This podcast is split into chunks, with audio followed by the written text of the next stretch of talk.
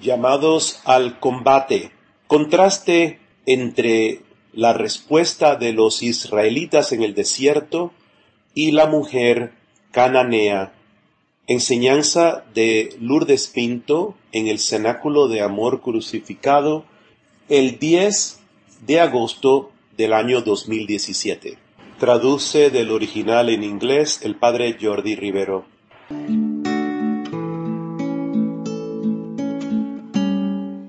Esta es la primera vez que el Señor, de hecho, nos dice que hemos montado nuestros caballos. Y el Señor específicamente nos dice ciertos demonios, los cuales nos pide que luchemos contra ellos. Y debemos de conocer estos demonios de memoria, debemos rezar el rosario, la coronilla de la misericordia, las espinas que recibes durante el día, continuamente, cada día luchando contra estos demonios. ¿Cuáles son? La lujuria, la pornografía, la vergüenza, el orgullo, la arrogancia, el miedo y el temor a la intimidad. Esos son demonios que el Señor nos ha pedido que luchemos contra ellos. El domingo, mientras estaba en oración, el Señor continuó hablándome sobre esta llamada que nos ha dado, porque Él es nuestro comandante en jefe. Mi papel es como el de una esclava que recibe las, los, los mandatos del comandante en jefe, los escribe y va a, sus a los soldados para informarles lo que el comandante en jefe ha dicho. Por eso debo de escuchar y esperar al comandante en jefe a través de los años. No puedo actuar sin que él nos diga qué hacer y cómo hacerlo.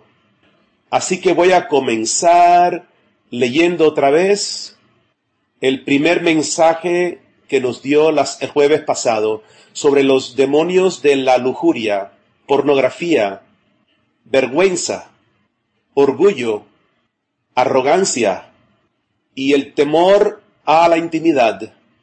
Estos ángeles de la muerte, solo podemos luchar contra ellos a través de mí, conmigo y en mí, dice el Señor en el poder del Espíritu Santo a través de la cruz. Fíjate que el Señor dice que solo podemos luchar por mí, conmigo, por mí, conmigo y en mí. Es decir, a través de la Eucaristía. Es por eso que nos está haciendo en hostia, nos está convirtiendo en hostias vivas. Le estoy diciendo a mis soldados de luz, en humildad, pureza, y en inocencia de niño los estoy revistiendo y deben de vivir reconociendo su nada y su debilidad. Porque soy yo quien soy todo, dice el Señor. Soy el poder y la fuerza. Recen por mayor confianza y abandono para que la autoridad de mi espíritu pueda avivarse en fuego para echar fuego, fuera a los demonios. La fuerza oculta de mi semilla es con mis, de, mi semilla de mostaza, amor crucificado, es el poder, la fuerza de Dios que se mueve a través de nosotros. Y esto es lo que el Señor me dijo el domingo. Mis pequeños, sepan que estoy complacido con ustedes, complacido con ustedes, porque han respondido a la, al clamor de mi voz mi comunidad, yo tengo la responsabilidad de hablar con mi voz la voz del Señor y por eso necesito fe y necesito a veces aparecer como necia a los ojos de los hombres. El Señor dice además, y esto es importante para nuestra comunidad, mis pequeños, esto es un tiempo de un derramamiento de gracia para mi pequeña mm, grano de mostaza. Cada uno de ustedes se les está dando la gracia para ser transformados en mis hostias vivas, para bendecir, liberar de ataduras y liberar a innumerables almas. Véanse como mis guerreros montando en sus caballos hacia el horizonte. Este ejército santo es la luz del amor de Dios que tiene el poder para echar al infierno los espíritus de oscuridad que están ahora cubriendo el mundo. Mi triunfo será un gran triunfo que se va a lograr con la fuerza más oculta de Dios. Los mártires ocultos y el, y el martirio oculto de mi corazón y el de mi madre. Y el Señor nos está diciendo qué hacer. Primero nos dice, respondan. ¿Cómo? El Señor nos dice ahora cómo responder. Y es sufriéndolo todo conmigo en mi sacrificio de amor. Respondan otra vez, dice, con valentía y con celo, creyendo que Dios los ha escogido para participar en el triunfo de mi amor crucificado para salvar al mundo. Si nosotros realmente creemos que nos ha escogido Dios para participar en este ejército santo para salvar al mundo, entonces vamos a creer que estos guerreros, estos pequeñitos Anawim del Señor, han montado ya sus caballos y han comenzado a luchar la gran batalla por la salvación del mundo. Y ahora nos dice, permanezcan, perseveren en vivir lo que les he enseñado, no tengan miedo, porque el triunfo de mi sagrado corazón a través del Inmaculado Corazón de María está ya cerca. Propicien el triunfo de nuestros corazones. Y al final dice, confíen, ahora me dice a mí, confía en las palabras que te estoy dando en el corazón y compártalas con perfecta fe y esperanza en el Dios que te ama. Vete en paz. Aquí hay mucho, pero Ayer las lecturas de la misa me hablaron mucho de estos dos mensajes del Señor y yo les he enviado las enseñanzas. La lectura primera de ayer fue del libro de los números, capítulos 13 y 14. No los voy a volver a leer, sino que les voy a hablar del corazón. ¿Qué le pasó a los israelitas? Hemos he escuchado estas semanas cómo el Señor partió el mar rojo, les dio el maná, les dio codornices, la nube de la presencia de Dios que estaba sobre la tienda, vieron el rostro de Moisés lleno de luz cuando él estaba, mm, cuando había regresado de estar cara a cara con Dios, y al final llegan a la tierra prometida, y el Señor envía unos cuantos para que vayan a explorarla. ¿Y qué ocurre? Ellos regresan y están llenos de miedo. ¿Por qué? Porque ellos ven que son gente muy fuerte, muy poderosa, y empiezan a pensar, no tenemos un chance. Es importante que nosotros como, como comunidad pensemos esto, porque hay una secuencia aquí de cómo los israelitas pensaban. Primero, tienen miedo. Después del miedo, empiezan a dudar. Y de hecho, quieren escogerse un líder entre ellos para regresar a Egipto después de todo lo que Dios hizo, porque ellos fueron del miedo al temor. Y cuando caemos en el miedo, nos olvidamos. El miedo nos consume y nos hace enfocar completamente que nos parece que todo es imposible lo que está ante nosotros. Así que de, dudar van a la desesperación, al desánimo, y en ese desánimo y esa desesperación empiezan a murmurar en contra de Moisés y Aarón y en contra de Dios. Pueden leer esto en el libro de números. Yo les, les animo a que lo lean cuidadosamente. Este ambiente de miedo es contagioso. Se, se va expandiendo como fuego en toda la comunidad israelita. Y ustedes ven mi familia, el Señor nos ha estado diciendo esto por años. Cuando algo ocurre en otra ciudad, enseguida el miedo se propaga. Viene entonces la duda, la desesperación, la confusión.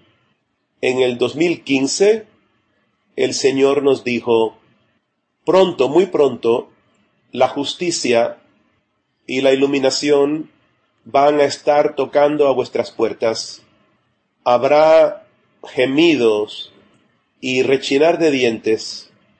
Muchos desesperarán. Habrá confusión.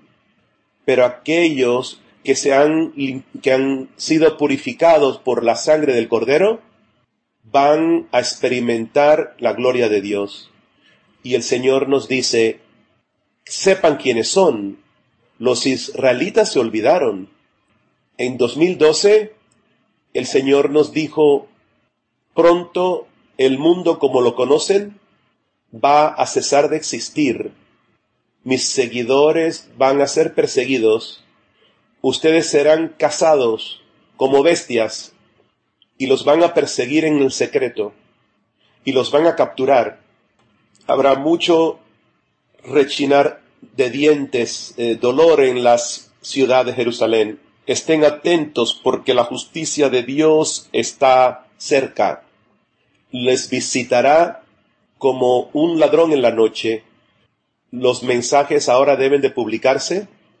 Son mis almas víctimas las que van a conquistar el dragón. Por lo tanto, tráiganme almas víctimas. Y entonces Jesús me pidió ir a la Biblia para confirmar lo que nos acaba de decir. Abrí la Biblia al azar. Fue Samuel capítulo 12 del 24 en adelante. Y Jesús dice, la bestia os percibirá como Saúl persiguió a David, la bestia, la bestia morirá, la matará la palabra de la cruz, que es la espada del Espíritu sean mi espada. ¿Y qué ocurre? A los israelitas, el Señor es forzado a hacer justicia sobre ellos por la obstinación y les dice que por cuarenta años, por los cuarenta días que estuvieron explorando la tierra, cuarenta años estarán esperando en el desierto antes de entrar en la tierra prometida. Y ustedes ven, podemos leer estas historias de los israelitas y cómo cayó el juicio sobre ellos y pensar cómo, cómo pudieron olvidarse, qué les pasó a esa gente después de los milagros de, de la obra tan poderosa de Dios, cómo puede ser que se olvidaron, pero el, los, el hecho es que nosotros hacemos lo mismo, nosotros nos olvidamos que muchas veces también nosotros hemos murmurado en contra de otros y en contra de Dios en medio de las tormentas de nuestra vida. Nosotros también nos olvidamos como Dios ha estado proveyendo por nosotros toda nuestra vida. Nosotros podemos tener el mismo espíritu dentro de la comunidad amor crucificado. Mi familia Dios, como a los israelitas, ha estado guiando a esta semilla de mostaza de la mano. Nos ha estado hablando, nos ha estado advirtiendo, nos ha estado formando, mostrándonos muchos signos y maravillas, y prometiéndonos cosas realmente asombrosas, igual que hizo con los israelitas. Tan solo en este último mensaje que les, que les he compartido, escuchen las promesas que el Señor nos está dando.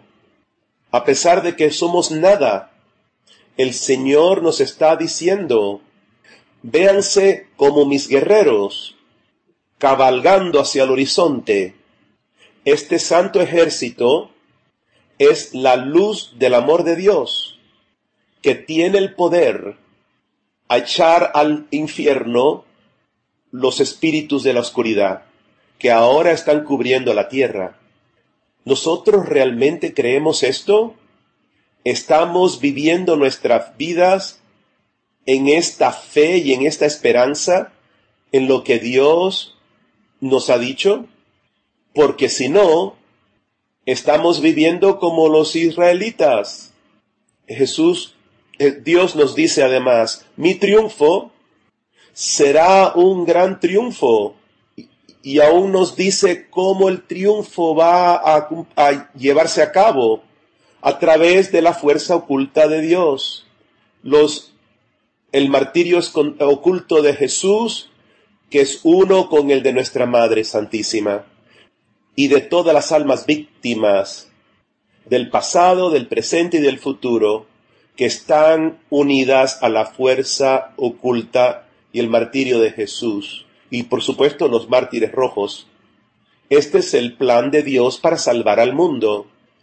Cuando escuchamos las noticias y, oímos sobre Corea que quiere enviar una bomba atómica, nosotros nos recordamos que el triunfo va a venir y que nosotros estamos participando en la salvación del mundo? ¿O se nos olvida, aun cuando escuchamos las noticias, y como los israelitas cayeron en el miedo, la duda, desánimo, también nos ocurre a nosotros.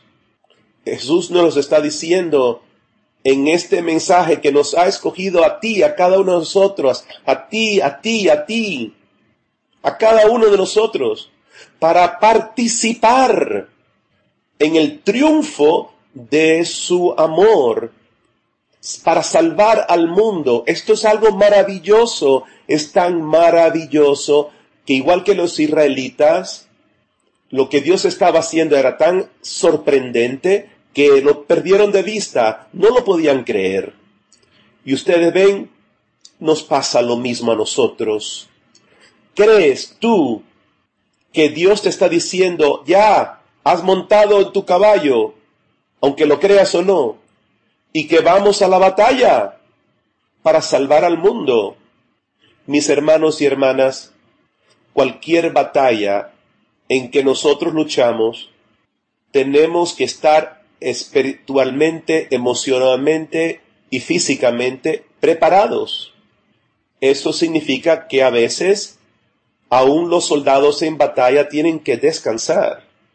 Cuando tú has pasado una gran batalla, tienes que tomar un tiempo como el Señor lo hizo para descansar, porque nuestro ser completo tiene que estar constantemente preparado para la batalla contra los demonios con los que estamos batallando.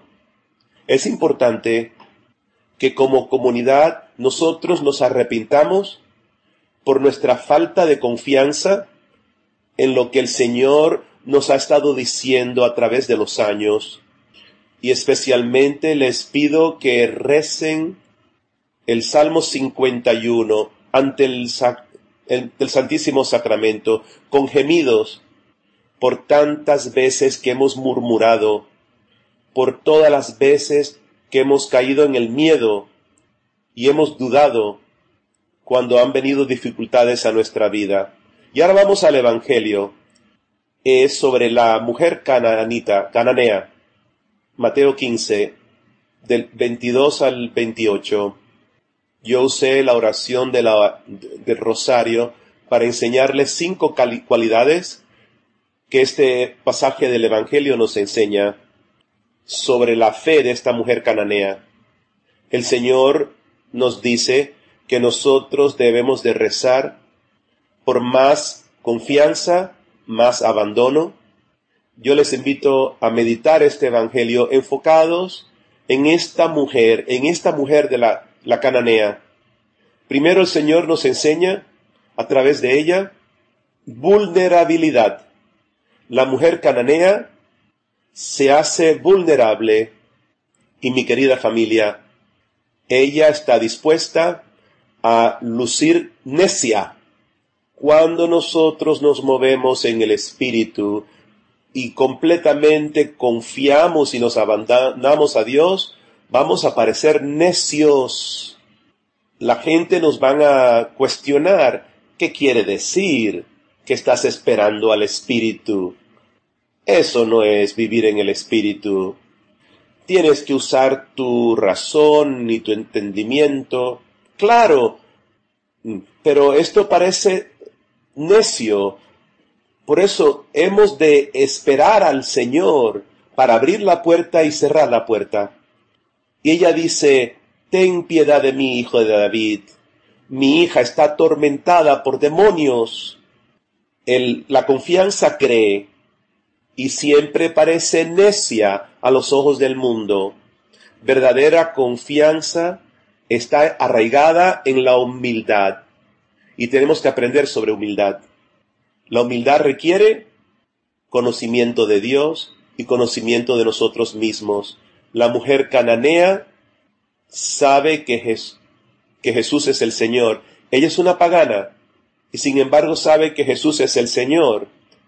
Y ella sabe que ella es un perro, o sea, una pagana indigna del Señor.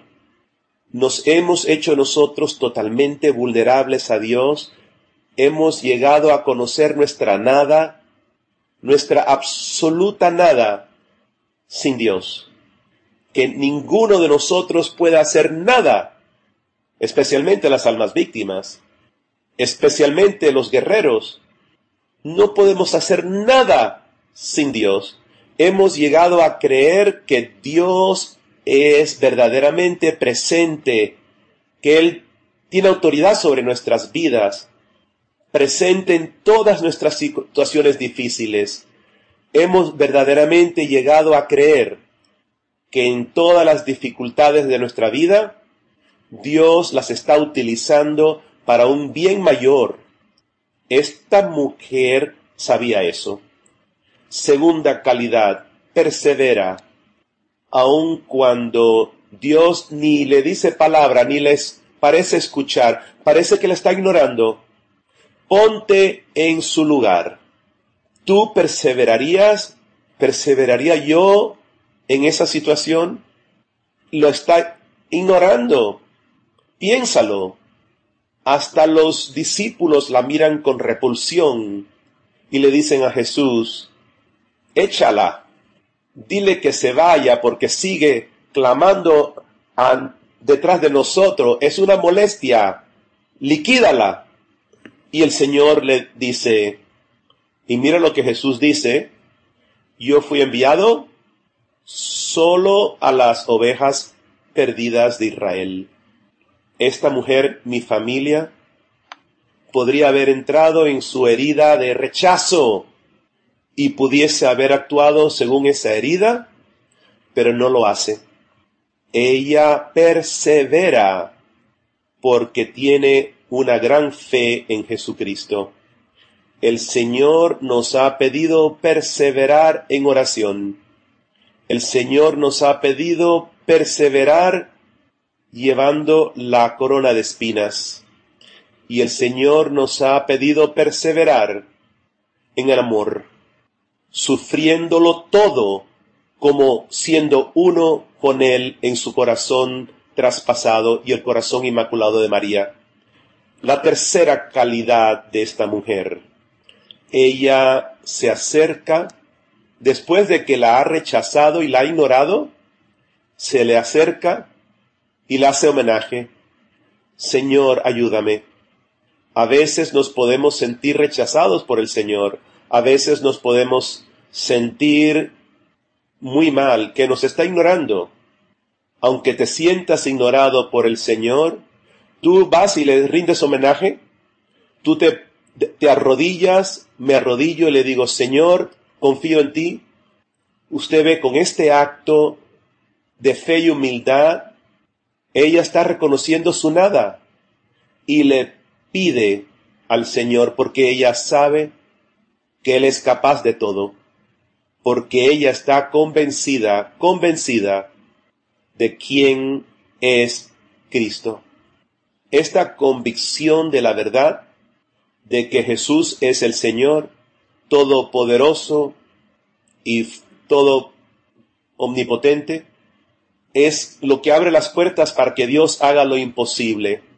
Cuando nosotros le rendimos homenaje aún después de los rechazos. Eso es lo que la Virgen María hizo vivió toda su vida en alabanza al Padre, en homenaje al Padre, aun cuando Jesús dudaba de ella porque estaba embarazada y José no entendía, aun cuando tuvo que dejar su pueblo e irse a Egipto, aun cuando tenía una crisis de, de estar en el extranjero, hambrientos, Aun cuando estaba al pie de la cruz, ella continúa alabando al Padre. Esto es fe. En nuestro camino de unión con Dios, número 115, hay palabras importantes. El Señor nos dice que sufrirlo todo con Él nos lleva al abandono, a la confianza. Y tenemos que llegar a ese punto para montarnos en los caballos. ¿Has llegado tú a este punto de confianza, de que experimentamos todo lo bueno y lo que podemos percibir como malo, como un don de amor para ustedes, hasta que nosotros alabemos a Dios por lo bueno y lo malo de nuestras vidas, no tenemos todavía ese poder. Todavía no hemos entrado todavía en ser almas eh, eucarísticas. Y el Señor nos está prometiendo que es un tiempo de unción para la comunidad. El Señor nos está prometiendo a cada uno de nosotros que vamos a ser esas hostias vivas, pero tenemos que responderle, tenemos que recibir la gracia o la vamos a perder. El cuarto punto, su fe cuando es probada, probada por Jesús. Mira cómo Jesús prueba su fe. No está bien darle la comida de los hijos y echarla a los perros. Wow. Estas palabras humanamente duras del Señor no le quitan a, ella la confianza. Su fe en Cristo está en, enraigada en el conocimiento de su nada y de que Jesús lo es todo. ¿Y qué hace ella? Ella proclama desde lo más profundo de su corazón femenino, por favor, Señor, mira que aún los perritos comen las migajas que caen de la mesa de sus dueños. Mi familia, nuestra nuestra fe debe ser también probada en el fuego del corazón de Jesús, nos dice el capítulo 4 del camino. Así que miren las preguntas que están en rojo.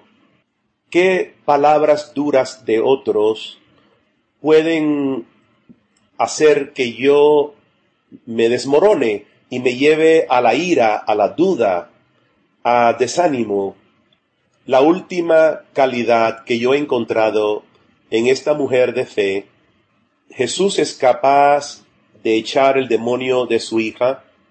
¿Qué nos dice el Señor?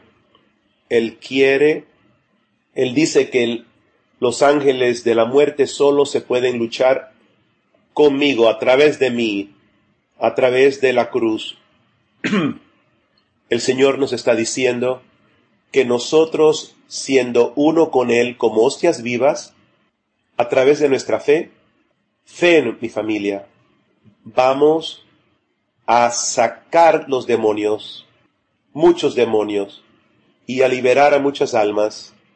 En conclusión, hay una gran diferencia entre los corazones de los israelitas y el corazón de esta mujer pagana. El Señor nos ha llamado a luchar en contra de los demonios, de lujuria y otros.